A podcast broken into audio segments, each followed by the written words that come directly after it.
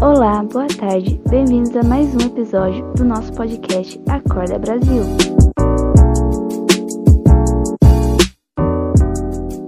No programa de hoje, vamos falar sobre fake news. Vocês aí, sabem o que são fake news?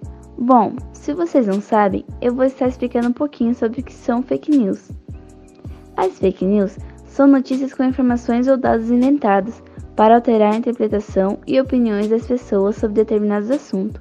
O termo vem do inglês fake, que significa falso e falsa, e news, que significa notícia, ou seja, notícias falsas.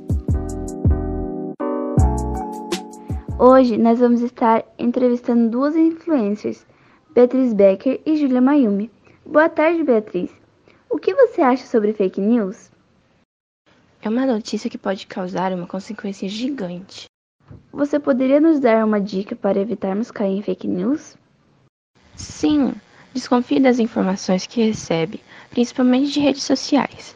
Hoje em dia, há muitos canais de circulação de informações falsas, disseminadas de forma veloz pela internet.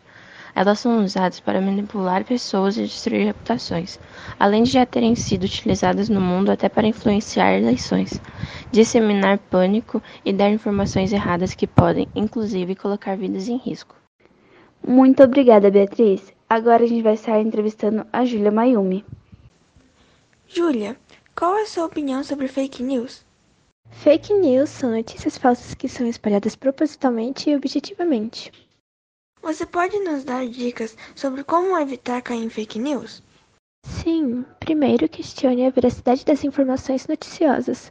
As pessoas tendem a acreditar naquilo que vai ao encontro do seu próprio pensamento, principalmente dentro das bolhas da internet, onde ficamos conectados a pessoas que pensam como nós. Portanto, fake news que confirmem ou reforcem ideias e valores que a pessoa já tenha vão facilmente parecer verdade e muitas vezes serão compartilhadas sem qualquer questionamento.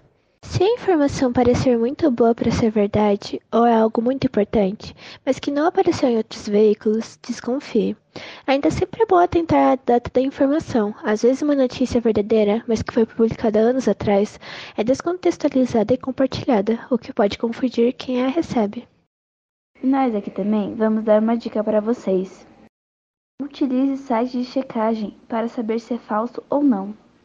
Existem sites nos quais trabalham profissionais qualificados e preparados para verificar e checar informações produzidas, avaliando se é verdadeira ou não. Então foi esse nosso podcast de hoje. Tenha uma ótima tarde. Até amanhã.